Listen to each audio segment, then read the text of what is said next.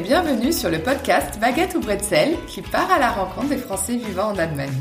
Ils nous partagent leurs réussites, défis, obstacles et opportunités de leur vie outre-Rhin. Je m'appelle Nathalie, j'ai 35 ans, je suis française et habite en Allemagne depuis maintenant 9 ans.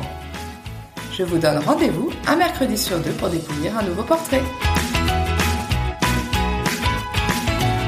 C'est un peu par défaut qu'Amandine pose ses valises à Berlin pour un stage il y a 15 ans elle qui n'avait pas gardé un bon souvenir de sa première visite de la capitale allemande. Elle occupe ensuite différents postes en ressources humaines, puis entame une reconversion dans la relation publique avant de lancer son blog Voyage et Lifestyle, les Berlinettes. Amandine nous partage son expérience de femme métisse en France et en Allemagne, son parcours d'influenceuse et le défi que représente la crise Covid dans son activité. Bonne écoute Bonjour Amandine. Bonjour Nathalie. Merci d'avoir accepté mon invitation. Bah, merci, ça me fait très plaisir. C'est mon tout premier podcast, donc euh, j'espère que je vais être à la hauteur. Il n'y a pas de raison, t'inquiète pas. Alors, est-ce que tu peux nous dire quel âge tu as, euh, d'où est-ce que tu viens en France et où est-ce que tu vis actuellement en Allemagne? Alors, donc moi, c'est Amandine, euh, j'ai 34 ans. je suis née en Outre-mer, en Guadeloupe. Après ça, je suis partie dans le pays, enfin dans le coin de la choucroute et tout ça, donc en Alsace-Lorraine, où voilà, j'ai fait euh, la première partie de mon enfance et ensuite j'ai grandi à Paris. J'ai fait euh, mes études à Paris, j'ai fait euh, des études à l'université très générale d'AES, donc c'est administration économique et sociale. Et ensuite pour un stage, je suis partie à Berlin et ça c'était il y a alors je pourrais même plus dire si c'est 13 ans ou 14 ans, je ne sais plus. Mais bon de toute façon on approche des 15 ans, voilà, on va dire 15 ans et, et voilà et je, je suis partie pour deux mois euh, et j'y suis toujours. Et tu voulais euh, faire ce stage euh, en Allemagne, à Berlin? Alors ça, c'est un peu une longue histoire aussi. Alors en fait, moi pour Pâques cette année-là, je suis venue à Berlin avec une copine, histoire de découvrir la ville, et ça m'a pas du tout plu. Et je me suis dit lors de ce voyage, jamais de ma vie je pourrais habiter à Berlin. Et euh, quelques mois plus tard, euh, donc j'avais fait ma recherche euh, de stage. Moi, je devais pas faire un stage à l'étranger, mais j'en avais un peu marre de Paris. Du coup, je me suis dit, oh, je vais essayer de sortir, sortir de France et, et, voir autre chose. Et moi, à l'époque, j'adorais Londres. J'étais obsédée par Londres. J'avais passé deux mois l'été d'avant à Londres, et je me suis dit, il faut que j'y retourne, il faut que j'y retourne. Un jour, j'habiterai à Londres, etc. Et j'ai eu la chance de trouver un stage dans un musée à Londres Londres. C'était pas du tout ce que j'avais étudié, mais bon, c'était pas grave. Moi, de toute façon, euh, enfin Londres euh, même euh, tu m'aurais donné un stage au McDo j'aurais fait le stage au McDo enfin moi j'étais tellement obsédée par Londres que que ça m'importait un petit peu ce que j'allais faire et puis à la dernière minute ils m'ont dit bah écoute en fait voilà on voulait te payer pour ton stage euh, mais en fait c'est pas possible. Et je me suis dit ah mais grosse déception. Puis je me suis dit mais qu'est-ce que je vais faire à Londres tu vois pendant c'est un stage de deux mois donc euh, j'avais pas des, économies énormes et je savais que ça allait coûter très très cher. L'été d'avant j'avais vachement économisé mais c'est vrai que cette période de, l'année j'avais pas trop économisé et du coup je me suis dit mais ça va être horrible. Euh, je vais être à Londres mais je vais pas du tout pouvoir en profiter euh, je vais faire mon stage la journée et puis le soir je serai obligée d'aller euh, bosser dans des bars. Donc je me suis dit bah en fait c'est pas la peine, je laisse tomber euh, l'idée euh, l'idée d'aller à Londres et puis j'y retournerai peut-être plus tard.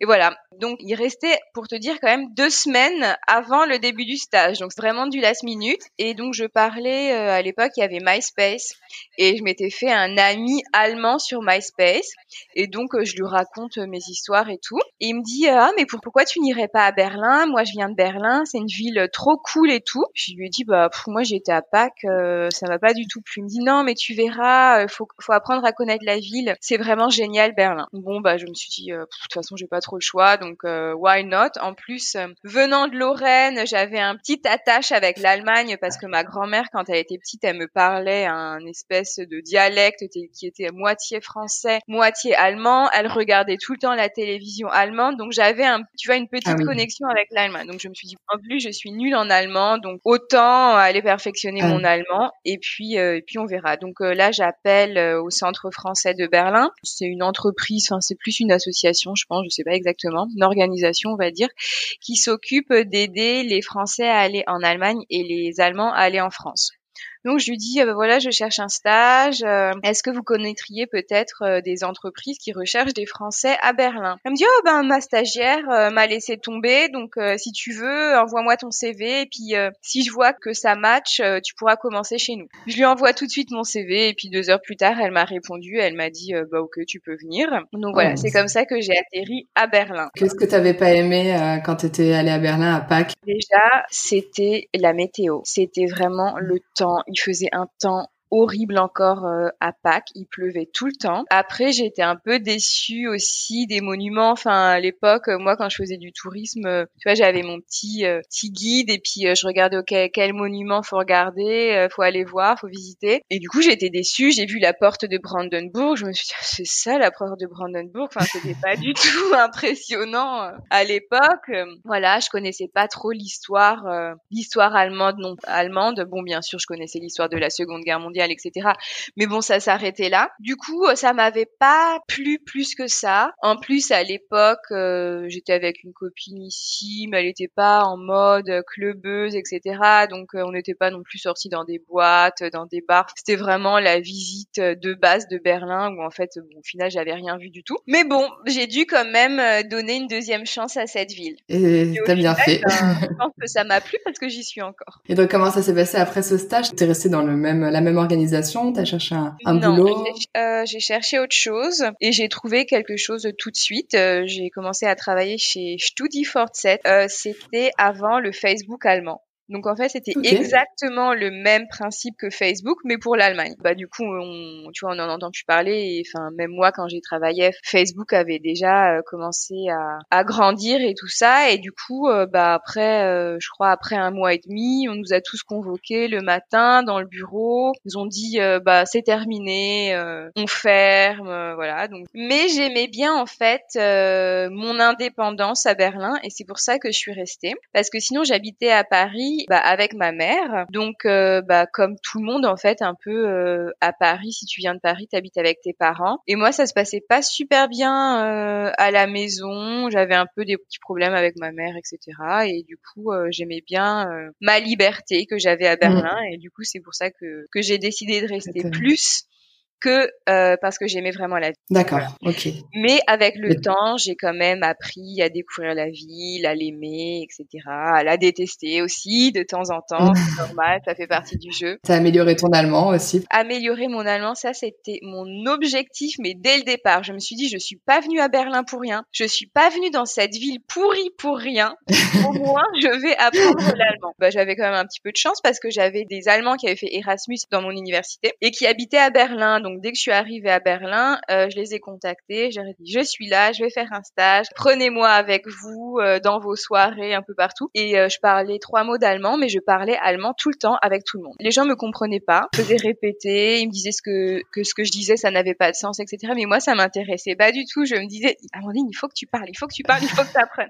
T'as deux mois, apprends autant que tu peux. C'est bien, t'as osé parce qu'il y, a plein de Français aussi qui osent pas. J'ai vraiment fui les Français. Dès mm. que quelqu'un me disait je suis français, ouh là là, non, ça m'intéresse pas, je ne veux pas euh, passer du temps avec toi, pas parce que j'aime pas les Français, hein, c'est pas du tout ça, mais plus parce que j'ai, moi, mon objectif à la base, c'était toujours, toujours, toujours, toujours d'apprendre l'allemand. Donc, je voulais passer le plus de temps possible avec des Allemands. Avec les Allemands. Et tu les trouvais comment les Allemands d'ailleurs? Je les trouvais sympas. Après, euh, voilà, bon, pour être honnête, les gens avec qui je restais au début, je les trouvais pas très cool, mais bon, vu que je voulais parler l'allemand, ben, c'était pas grave, je restais avec eux quand même c'est la fille complètement obsédée. Non, je les ai toujours trouvés sympas. Enfin, même, euh, tu vois, enfin, comme je te disais, ma grand-mère euh, vient de Lorraine, donc elle habitait vraiment genre à 5 kilomètres euh, de la frontière allemande, donc je connaissais déjà un petit peu les Allemands, leur façon d'être, etc. Donc pour moi, c'était pas quelque chose de très nouveau. très très nouveau. Mm. Voilà, donc j'ai pas eu de difficultés avec ça. Et donc après, tu as cherché un nouveau boulot alors, puisque la boîte fermait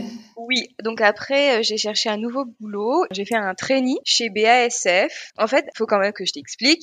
Au début, moi, ce que, ce que je voulais faire, euh, ma spécialité dans mes études, c'était les ressources humaines. Donc, je voulais absolument travailler dans les ressources humaines. Et donc, ce, ce trainee que je faisais chez BASF, c'était dans les ressources humaines. Donc, j'ai fait un premier stage dans un domaine euh, des ressources humaines, parce qu'au final, c'est assez large. Ça m'a pas plu. J'ai demandé à mon chef, est-ce que je peux changer de bureau? J'aimerais bien faire autre chose parce que ce que je fais en même en ce moment, ça m'intéresse pas m'a dit ok, qu'est-ce que tu veux faire? Bon, vas-y, change. Bon, il m'a fait changer trois fois. Au bout de trois fois, ça me plaisait toujours pas, donc je me suis dit, je pense que là, j'ai un petit peu fait le tour. Donc j'ai eu aussi une petite crise parce que je ne savais plus du tout quoi faire. Tu t'es spécialisé dans les ressources humaines et en fait, tu te rends compte que ça t'intéresse pas du, tout, du tout, Et après ça, j'ai un petit peu demandé à droite à gauche, euh, qu'est-ce que je pourrais faire, euh, qu'est-ce qui pourrait me correspondre? Et il y a souvent une réponse qui est revenue et tout le monde m'a dit, oh, on, te, verrait bien dans les relations publiques. Moi, les relations publiques, je savais pas du tout ce que c'était. Du coup, j'ai fait mes petites recherches et c'est vrai que ça me parlait pas mal. Après, j'ai cherché un stage là-dedans, donc j'ai travaillé dans une agence euh, de relations publiques à Berlin et et ça m'a beaucoup beaucoup plu et c'est comme ça en fait euh, bah, que en fait j'ai lancé ma carrière euh, dans les réseaux sociaux, les relations publiques, enfin tout ce qui est communication. Et voilà, ça m'a bien plu et c'est comme ça que j'ai lancé mon blog parce que du coup en étant dans cette agence, je devais lire des blogs etc. Pareil, je savais pas ce que c'était mais je devais en rechercher et du coup je me suis dit ah c'est cool, je vais commencer à partager des trucs avec mes potes qui sont encore en France et tout.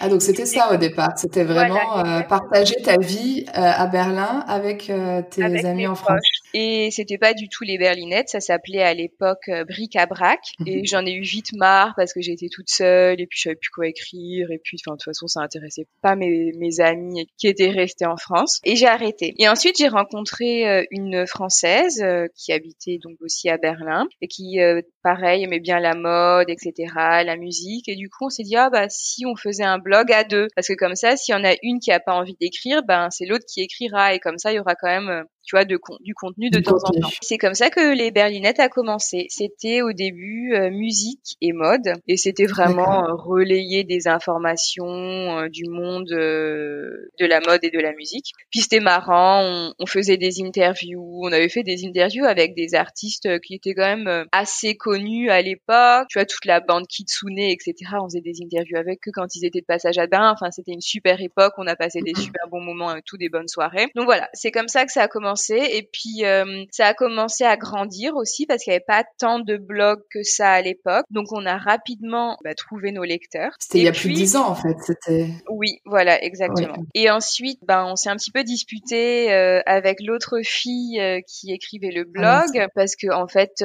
bah au final c'est moi qui écrivais et elle n'écrivait pas tant que ça. Elle voulait surtout aller dans les soirées, etc. Et on en a mm. parlé. Je lui ai dit bah voilà, c'est bien sympa les, les soirées, mais bon, faut quand même qu'il y ait un petit travail derrière mm. parce que je pense que je prenais ça déjà un petit peu plus au sérieux qu'elle. Et puis voilà, on a décidé de se séparer, donc euh, j'ai gardé le blog euh, moi et j'ai continué à écrire dessus et au fur et à mesure des années, c'est devenu de plus en plus personnel en fait avec euh, bon bah voilà mes outfits, mes voyages, mes recommandations pour ci et ça. Et j'ai travaillé à temps plein sur le blog aussi pendant très longtemps. Ah oui?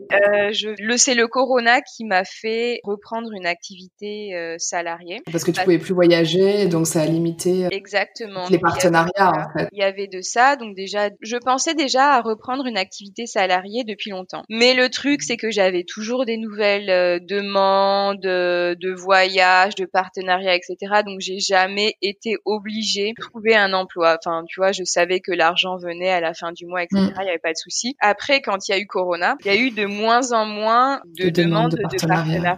Mm. Voilà. Donc euh, déjà tout ce qui est voyage, euh, il y avait plus rien vraiment. mais de toute façon, voilà, c'est normal. Hein. Ça représentait combien à peu ah près non, zéro. Avant le corona, ça ah, représentait c'était un tiers un peu des, des, des partenariats ou la même moitié, la moitié? D'accord. Ouais. Oui. Donc ça fait beaucoup à moi. ça faisait beaucoup. Et puis après, il y a beaucoup d'entreprises qui ont eu très peur aussi euh, pendant, bah, surtout la première phase de tout ce qui est bah, Corona, confinement, etc. Donc ils avaient des budgets qui étaient planifié, où on avait déjà, euh, tu vois, euh, conclu des contrats, etc. Mais vu qu'ils savaient pas comment toute cette histoire allait se développer, les contrats ont été annulés, les budgets ont été refroidis. Il y a même pas mal d'agences euh, qui ont perdu euh, leurs clients. Enfin, ils les ont pas vraiment perdus, mais le client a dit euh, voilà, on fait une pause jusqu'à 2021. Il y avait vraiment de moins en moins de demandes de partenariat et à un moment, c'était vraiment difficile pour moi. il y avait vraiment plus d'argent qui rentrait. Donc, je me suis dit bah il faut absolument que je fasse quelque chose. Et puis j'ai cherché, cherché des jobs. Voilà, bon, j'ai fait des trucs vraiment, tu vois, où tu avais besoin d'aucune d'aucune qualification, etc. Mais bon, c'était pas grave parce que moi, c'était juste histoire de me remplir à nouveau un peu les poches. Et, puis, bah, j'ai bien vu que ça allait pas reprendre de sitôt. Et je me suis dit, bah, essaye de trouver un job maintenant. Et puis comme ça, en plus, ça va te laisser le temps de voir si tu as vraiment envie de reprendre une activité salariale ou pas. Parce que mmh. là, de toute façon, je voyage pas. Je suis chez moi tout le temps. Donc autant travailler pour une entreprise et voir si à nouveau j'arrive à travailler comme salarié ou si jamais je vois bon bah en fait c'est vraiment pas pour moi. Je préfère euh, refaire le blog euh, à temps plein quand les jours seront meilleurs. Euh, J'étais à mon compte pendant environ quatre ans. Mais de temps en temps, j'avais quand même aussi euh, des jobs de consulting en fait pour tout ce qui est euh, développer sa stratégie sur les réseaux sociaux, comment travailler avec les influenceurs, tout ça. Donc ça c'est des mm. choses aussi que j'ai fait à côté. Donc j'étais jamais vraiment sortie du monde de l'entreprise, mais c'était quand même euh, si on compte sur ces quatre ans, euh, la plupart de mes revenus venaient quand même du blog. Et là donc tu travailles, tu as trouvé un boulot alors dans les relations publiques ou dans les réseaux sociaux. Voilà, c'est pas du tout dans la mode comme ce que j'avais fait avant, mais je trouve ça bien parce que de toute façon j'avais envie de changer, mais ça reste dans le secteur lifestyle, donc ça je suis quand même, mhm. je suis contente. ça fait bah, depuis le mois de novembre que j'y travaille. Donc voilà, à voir euh, comment tout ça se développe. Et après, tu verras, oui, quand ça reprendra, si tu te sens plus de rester euh, en tant que salarié ou de reprendre vraiment euh, le blog à, plein temps, en fait. Voilà, exactement. Mais après, moi, je trouve que de toute façon, euh, c'était une très bonne chose pour moi parce qu'en fait, j'aurais continué pendant très très très longtemps à faire ce que je faisais. Parce que, comme je disais, l'argent rentrait, donc j'avais pas de souci à me faire. Et du coup, je m'enfermais aussi dans quelque chose. Alors, ce que tu vois maintenant, en étant dans une nouvelle entreprise, euh, je me dis, ah ben, en fait, j'aurais peut-être aussi envie de faire ci ou envie de faire ça. Et même euh, des idées en tant qu'indépendante qui viennent à moi maintenant, bah, que j'aurais pas eu en fait en juste continuant à faire euh, ce que je faisais. Puis on verra à l'avenir ce qui se réalisera ou pas. Mais, mais je trouve que oui, ça m'a ouvert l'esprit. Et dans tes voyages, quand tu voyageais pas mal pour le blog, est-ce que as, tu voyageais en Europe, euh, dans le monde ou en Allemagne? Je sais pas quel type de... Euh, un peu partout. Après, c'est vrai que je privilégiais euh, quand même les voyages très loin. Donc euh, voilà, une raison de plus pourquoi c'était vraiment difficile pour moi de continuer les partenariats voyage pendant ces derniers mois. J'aime bien partir loin parce que je me dis que que voilà, je suis jeune, euh, je peux le faire euh, physiquement, euh, mentalement, etc. Je privilégie ces, ces destinations. Et ça, c'est quelque chose que j'ai de ma mère, parce que ma mère était aussi une vraie fan des voyages et elle adorait partir loin. Elle disait toujours non, faut mieux partir loin tant que tu peux, parce qu'avec l'âge, l'avion, les longs voyages en avion, ça commence à être vraiment fatigant pour le corps, etc. Non, non, fais ça quand t'es jeune. L'Europe, tu pourras découvrir tout ça quand tu seras plus âgé. Voilà, c'est un peu d'elle que j'ai eu ces envies de voyage loin. J'ai vu aussi sur ton Instagram, tu avais une rubrique sur le racisme. Oui. Tu veux nous faire partager ton expérience? Alors, pour moi, le racisme, c'est quelque chose dont j'en suis consciente depuis très très très longtemps. En fait, depuis que je suis toute petite, je suis confrontée au racisme. Bon, après, je trouve qu'il y a toujours du racisme bienveillant. Enfin, bienveillant, c'est pas le mot, mais la façon dont les gens parlent, mais ils le font pas exprès. Juste, ils s'en rendent pas compte. Et après, du racisme méchant. Donc, par exemple, première confrontation, donc c'était vraiment du racisme, je pense, qui n'était pas volontaire. C'était une question que les gens pensaient sans arrière-pensée. C'était quand on allait faire les courses, par exemple, avec ma mère. Ah, elle est jolie, la petite. Vous l'avez adoptée? Parce que ma mère, en fait, blanche, blonde, avec les yeux verts, euh, donc du coup, euh, qui me ressemblait pas du tout. Donc euh, les gens demandaient toujours ah, est-ce que vous l'avez adoptée? et tout ça. Et ça, c'est une question. Moi, j'étais petite, je m'en rendais pas compte, mais c'est quelque chose qui a toujours énervé ma mère. C'est comme ça que je me suis rendu compte que c'était pas une question normale, hein, que ce genre. C'est de la curiosité mal placée. Voilà, exactement. Après, en France, euh, les gens ont du mal à me donner une origine en fait. Donc mon père euh, vient de Guadeloupe et ma mère donc vient de France métropolitaine. Donc mon papa est noir et ma maman est blanche. Et du coup, ça donne euh, mon mix. Mais j'ai la peau quand même euh, assez claire et les cheveux par contre euh, assez frisés, enfin crépus même. Bon, je les défrise, mhm. donc du coup ça se voit moins. On voit qu'il y a quelque chose, mais on sait pas pas trop. Et du coup, beaucoup de gens euh, me faisaient des réflexions. Euh, vous venez du bled, euh, faut retourner là-bas si vous n'êtes pas contente. Euh, enfin voilà, des trucs vraiment basiques. Par exemple, une fois, c'était à l'époque où je fumais encore, je, je revenais en France et j'avais acheté des cigarettes. Et en fait, donc du coup, le prix des cigarettes en Allemagne et le prix des cigarettes en France, c'était vraiment énorme. Je crois que le paquet, il était à 4 euros en Allemagne et je crois qu'il mmh. était déjà à 7 euros quelque chose en France. Donc en fait, au kiosque où j'étais, quand le mec m'a dit donc 7 euros pour mon paquet de cigarettes, j'avais fait une réflexion en mode oh waouh c'est cher et tout. Et puis euh, mais bon la réflexion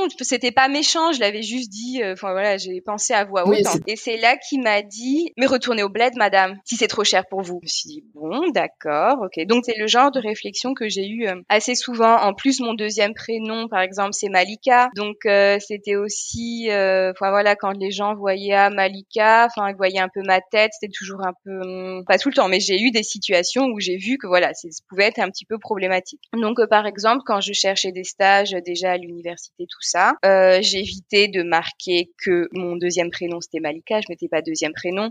Après euh, j'habitais aussi en région parisienne, j'habitais à Vitry-sur-Seine donc c'était un peu euh, comme euh, la Seine-Saint-Denis, enfin c'était un quartier un peu enfin voilà, les gens connaissaient, c'était ah, c'est mal famé. Et systématiquement, je mettais une autre adresse sur mes CV. Je pense que même c'est interdit en fait maintenant. Je pense que t'as pas le droit de faire ça. Mais moi, je mettais une autre adresse parce que je savais très bien qu'en mettant cette adresse, il y aurait déjà te desservir. Discrimination. Mm. Exactement. Mm. Voilà. Après, euh, en Allemagne, je trouve que les gens disent trop rien. J'ai pas eu trop, trop, trop des situations où euh, les gens m'ont fait des réflexions. Après, pendant tout ce qui était la crise des migrants à une certaine époque en Allemagne, je voyais quand même quand je prenais le métro ou tout ça d'autres regards. Je pense que les gens étaient sensibilisés par rapport à ça. Il y avait peut-être, euh, voilà, chacun avait son opinion sur euh, sur ce qui a été fait. Et je pense qu'il y a des gens qui étaient vraiment pas contents et du coup, enfin, dès qu'ils voyaient mm, mm, mm. Étrangers, euh, voilà, c'était un peu, c'était un peu compliqué pour eux. Et puis en Allemagne aussi, ce qui me dérange un petit peu, enfin maintenant je trouve que c'est quand même devenu mieux ces dernières années, c'est qu'en fait en France, même si, enfin du coup c'est c'est paradoxal parce qu'en France j'ai eu plus de réflexions alors qu'en fait on est beaucoup plus habitué à la mixité qu'en Allemagne où les bah, les Allemands en fait sont pas habitués euh, à cette mixité, je trouve. Parce que je pense que chacun de nous a eu des amis d'autres pays en fait. Moi, je me souviens que j'avais euh, des amis de partout quand j'étais à l'école, au collège, enfin à l'université, Alors qu'en Allemagne, tu vois pas trop en fait de groupes d'amis mixtes. C'est un petit peu euh, chacun reste bah, avec sa communauté. Alors qu'en France, on se mélange beaucoup plus, je trouve. Mais après, comme je dis, je trouve que les Allemands ne font pas trop de réflexion. Je pense qu'ils osent pas mais ça veut pas dire que le racisme n'est pas là. Et du coup, enfin moi j'ai jamais vraiment parlé de ce sujet. J'ai jamais voulu en faire euh, un sujet de discussion parce que c'est vrai que il y a vraiment sait pas des excuses pour ces gens-là mais les gens des fois, ils se rendent pas compte. Donc par exemple cette question d'où tu viens, eh ben tu peux la prendre d'une façon ou d'une autre. Tu peux l'interpréter d'une façon ou d'une autre. Et du coup, oui, ça m'énerve en fait quand quelqu'un me demande euh, mais d'où tu viens et que tu réponds bah je suis française et que les gens te disent euh, non mais tu d'où en fait? Moi ça m'énerve euh, mais bon après je sais que pour beaucoup de gens c'est vrai c'est de la curiosité en fait. C'est même pas forcément malsain c'est juste que voilà mmh. les gens euh, sont mmh. pas compte que cette question peut être blessante. Donc moi j'ai jamais mmh. voulu parler de ça. Après il y a eu euh, donc euh, cette année, enfin l'année dernière du coup, les euh, Black Lives Matters et je me suis dit mmh. que bah, c'était le moment ou jamais de parler de ça et je me suis dit que j'en parlais une fois et pas deux, mais juste pour partager en fait mon expérience et puis surtout pour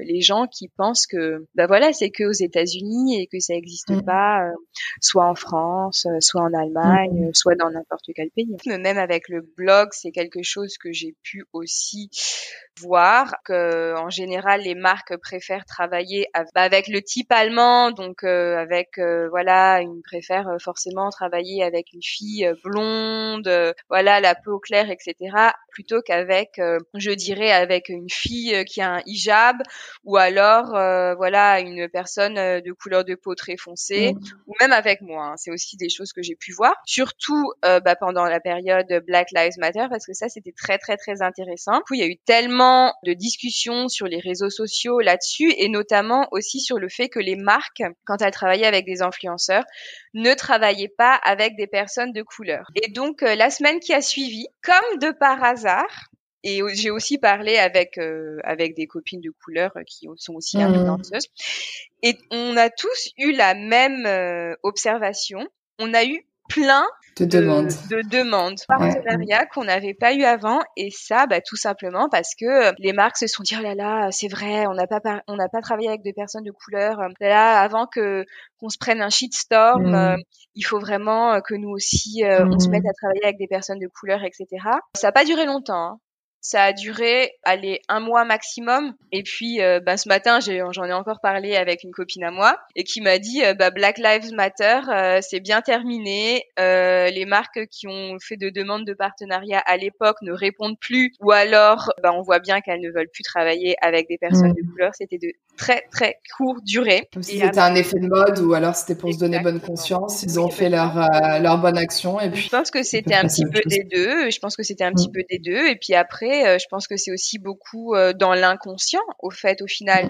C'est même peut-être même pas forcément, voilà, ils veulent absolument travailler euh, que qu'avec des personnes blanches, mais c'est tout simplement que bah voilà, si t'as pas de personnes de couleur dans ton entourage, bah mm. tu penses pas non plus à les inclure dans tes campagnes, tout simplement.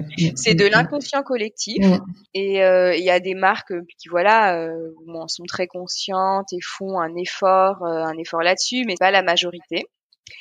Et après, ce qu'il faut savoir aussi, il y a beaucoup, beaucoup, beaucoup de marques qui travaillent donc avec euh, des personnes blanches et avec euh, des personnes de couleur. Mais alors, euh, le paiement est complètement différent. Ça peut être, c'est vraiment, c'est des sommes énormes. Voilà, la personne blanche va avoir, va toucher tant, et puis la personne de couleur, voilà, enfin, va toucher, voilà quoi, même pas la moitié des fois un quart. Ah et ça, bah, on le savait pas, mais c'est aussi des choses bah, qui sont sorties dernièrement où les gens se sont rendus compte. Euh, ah bah en fait oui moi j'ai été bookée pour cette campagne et en fait euh, j'ai touché beaucoup moins euh, beaucoup mm. moins que les autres. Après c'est que pas que pour tous tout ce qui est euh, tout ce qui est influenceur etc hein. je sais qu'il y a aussi des mannequins qui sont dans cette situation euh, mm. je pense qu'au final c'est même c'est dans tous tous les métiers. Mm. je pourrais même parier que dans de grosses entreprises ça pourrait être aussi la même chose. Ça ne m'étonnerait pas et maintenant donc après 14 15 ans à Berlin tu souhaites y rester ou tu tu réfléchis peut-être à revenir en France ou aller ailleurs est-ce que tu te sens comme chez toi? C'est toujours la grande question. Alors euh, moi c'est quelque chose j'ai du mal à me dire c'est chez moi. Mais d'un autre côté si tu me demandes c'est où chez toi, je pourrais pas te répondre. Hmm, je pourrais plus dire que c'est la France parce que euh, voilà, j'ai plus euh, d'attache en France, donc ça, je pense que ça joue beaucoup parce que je pense que s'il y a mhm. des gens qui ont encore euh, leurs parents, leurs frères et sœurs, enfin voilà, hmm. la famille en France, dans ce cas, pour dire bah voilà, moi, mon chez moi, c'est la France. Pour moi, c'est pas ça. Donc, je sais pas, mon chez moi, je l'ai pas encore trouvé. Je pense que ce sera un endroit que je bâtirai dans le futur euh, pour euh, une raison ou une autre. Pour l'instant, j'ai pas encore trouvé de chez moi. Pendant longtemps, j'ai voulu partir de Berlin, mais tout simplement parce que je me suis dit que j'avais tout vu et qu'il était temps de partir ailleurs. Mais j'ai pas non plus eu de réponse où, où aller. D'accord. Ok. Voilà. Donc euh, je me voyais déjà certainement pas retourner à Paris parce que je me suis dit que mmh. tu vois niveau qualité de vie, etc. Bah, ce serait pas un avantage en fait. Mmh. J'y gagnerais pas. Et puis euh, j'ai toujours pensé le sud de la France parce que bah, quand tu habites à Berlin, euh, les hivers sont longs et le soleil, euh, voilà quoi, tu le comptes sur le bout des doigts et tu te dis quand est-ce que je vais enfin revoir le soleil? Mais après, j'ai eu peur de m'ennuyer aussi dans le sud de la France. T'es plus grande ville. Voilà.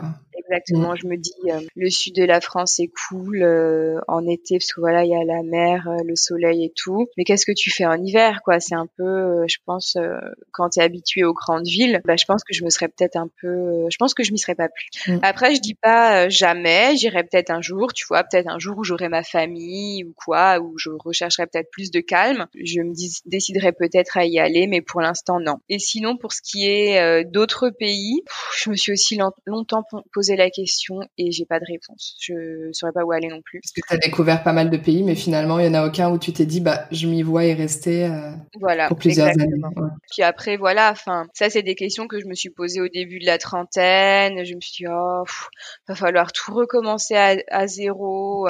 Tu vois, à la limite, au sud de la France, euh, j'ai quand même, je connais des gens. Euh, tu vois, c'est beaucoup plus facile de de te faire des amis et puis c'est quand même une culture que tu connais alors que si t'es allé je sais pas moi genre habiter à Bangkok euh, enfin c'est nouveau euh, voilà c'est une nouvelle culture euh, à découvrir de nouvelles attaches à créer etc donc en fait finalement je l'ai pas fait. Après je le ferai peut-être un jour hein. enfin moi de toute façon je décide tout un peu tout sur des coups de tête. Donc il se peut que dans un mois tu me dises Amandine ça va qu'est-ce qui se passe? Et que je te dise bah voilà je suis partie parce qu'en fait j'en avais vraiment trop marre de l'hiver du coup je me suis décidée à partir. Ah, parce qu'avec ton boulot de blogueuse, en plus, c'est un super avantage parce que justement, tu pourrais vivre, euh, de travailler de n'importe où, en fait. Eh ben non, c'est ce que, tout le monde pense. Pas tant que ça, parce que, euh, en fait, le boulot de blogueuse, eh ben, c'est, je dirais, 80% du temps, c'est de rencontrer des gens, de te faire des contacts, de rester euh, dans la mémoire des agences avec qui tu travailles, etc. Donc, des agences allemandes qui, voilà, les agences allemandes. Ah, d'accord. Donc, du coup, t'es un peu quand même euh, mm. Voilà, mm.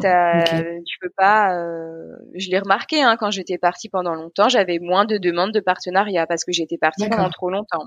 Et que ah par exemple, quand quelqu'un t'envoie euh, un email en te disant ah ben aussi euh, j'aimerais t'envoyer genre des produits ou des choses comme ça, et ben si tu leur dis à chaque fois que t'es pas chez toi, et ben ils arrêtent d'envoyer, ils arrêtent de te contacter et ils se concentrent sur d'autres personnes quoi. Que la concurrence ne dort pas dans le monde euh, dans le monde des blogs aussi. Et alors après euh, plusieurs années en Allemagne, euh, est-ce qu'il y a encore des choses qui te marquent, avec lesquelles tu n'arrives pas à t'habituer, propres à l'Allemagne? Est-ce qu'il y a encore des choses qui te choquent? Oui, il y a toujours des choses qui me choquent. Alors par exemple, en France, tu discutes toujours un petit peu comme ça avec n'importe qui. Même quand tu vas faire tes courses, tu parles avec la caissière, etc. Et ça, ça ne m'est jamais arrivé en Allemagne. Et des fois, quand j'essaye un peu de taper la discute, les gens te regardent d'un air. Qu'est-ce qu'elle me veut celle-là? Elle me veut, elle est folle, elle me parle. voilà, ça c'est encore quelque chose qui me marque à chaque fois. Surtout mhm. bah, quand je voyage et que du coup, euh, tu vois qu'en France, euh, bah, tu discutes avec tout le monde, mais pas qu'en France, hein, dans plein de pays, les gens aiment bien discuter. Mais en Allemagne, c'est vraiment un des pays euh, rares où les gens aiment pas trop, pas trop discuter.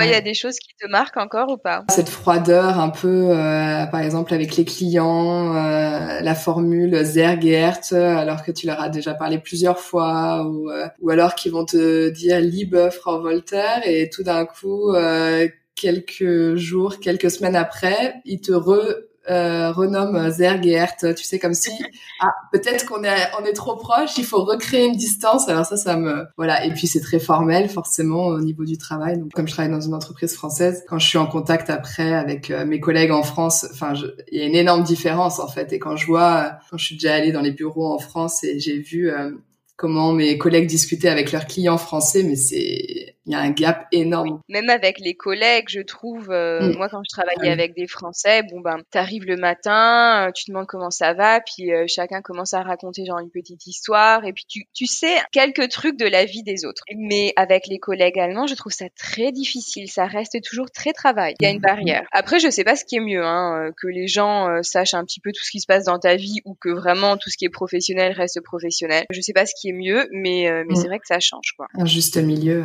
ça ferait pas de mal. C'est vrai. Est-ce que tu te sens plus baguette ou bretzel? Ah bah baguette complètement. Baguette. Complètement. Ah mais oui, mais baguette toujours. mais même des fois, je, je, me surprends à aller faire mes courses et puis euh, je, je, ramène une baguette, mais vraiment la baguette quoi. Et genre je la porte sous l'épaule. Ah oui. mais c'est tellement cliché de faire ça. Enfin, la française qui peut pas vivre sans sa baguette. Mais après j'aime aussi beaucoup les bretzels, donc. Euh, mais quand même, euh, je suis plus baguette pour certaines choses, je suis devenue allemande. Euh, je pense que même euh, bah, à force, euh, à force de rencontrer un petit peu bah, cette froideur, tu vois, je pense que même moi, je suis devenue aussi un peu plus mmh. Un peu plus froide, un petit peu plus distante, tout simplement. Après, c'est pas forcément de la froideur, en fait. J'aime pas trop ce mot, mais c'est mm. vrai que je pense que je suis beaucoup plus distante euh, que ce que j'ai pu être il y a, bah, il y a presque 15 ans, en fait. Mm. Après, euh, mes copines me disent toujours que voilà, avant j'étais un peu, euh, enfin super cliché, hein, ça aussi. Mais c'est vrai que j'avais plus tendance à être genre 10 minutes en retard que 10 minutes en avance. Et maintenant, je suis toujours la première à arriver partout. Et j'ai des copines qui me disent oh mais t'es vraiment devenue allemande, euh, il est même pas encore 8 heures, t'es déjà là. Ou alors, j'en étais sûre que c'était déjà toi qui sonnais à la porte, euh, parce que t'es devenue tellement allemande. Et Mm. ça aussi, du coup, bah, quand les gens sont en retard, ça m'énerve. Euh, même si c'est genre euh, 5 minutes ou 10 minutes, je vois l'heure et je me dis, il est 8 heures? 8h05 Toujours pas là, je commence à m'énerver, tu vois. Alors qu'en France, on... moi je me rappelle, mais je sais qu'il y a beaucoup de Français qui partagent les mêmes anecdotes. Quand j'étais en France, quand je voulais faire une soirée, j'invitais euh, les gens à 20h. Je leur disais Ouais, 19h, beaucoup, 19h30. Et je le fais toujours en Allemagne avec mes amis français parce que je sais qu'il y aura la demi-heure, de- si c'est pas plus d'ailleurs. C'est souvent Ouais. plus. C'est vrai. Bah, merci Amandine et bonne continuation. Merci à toi aussi. Ciao.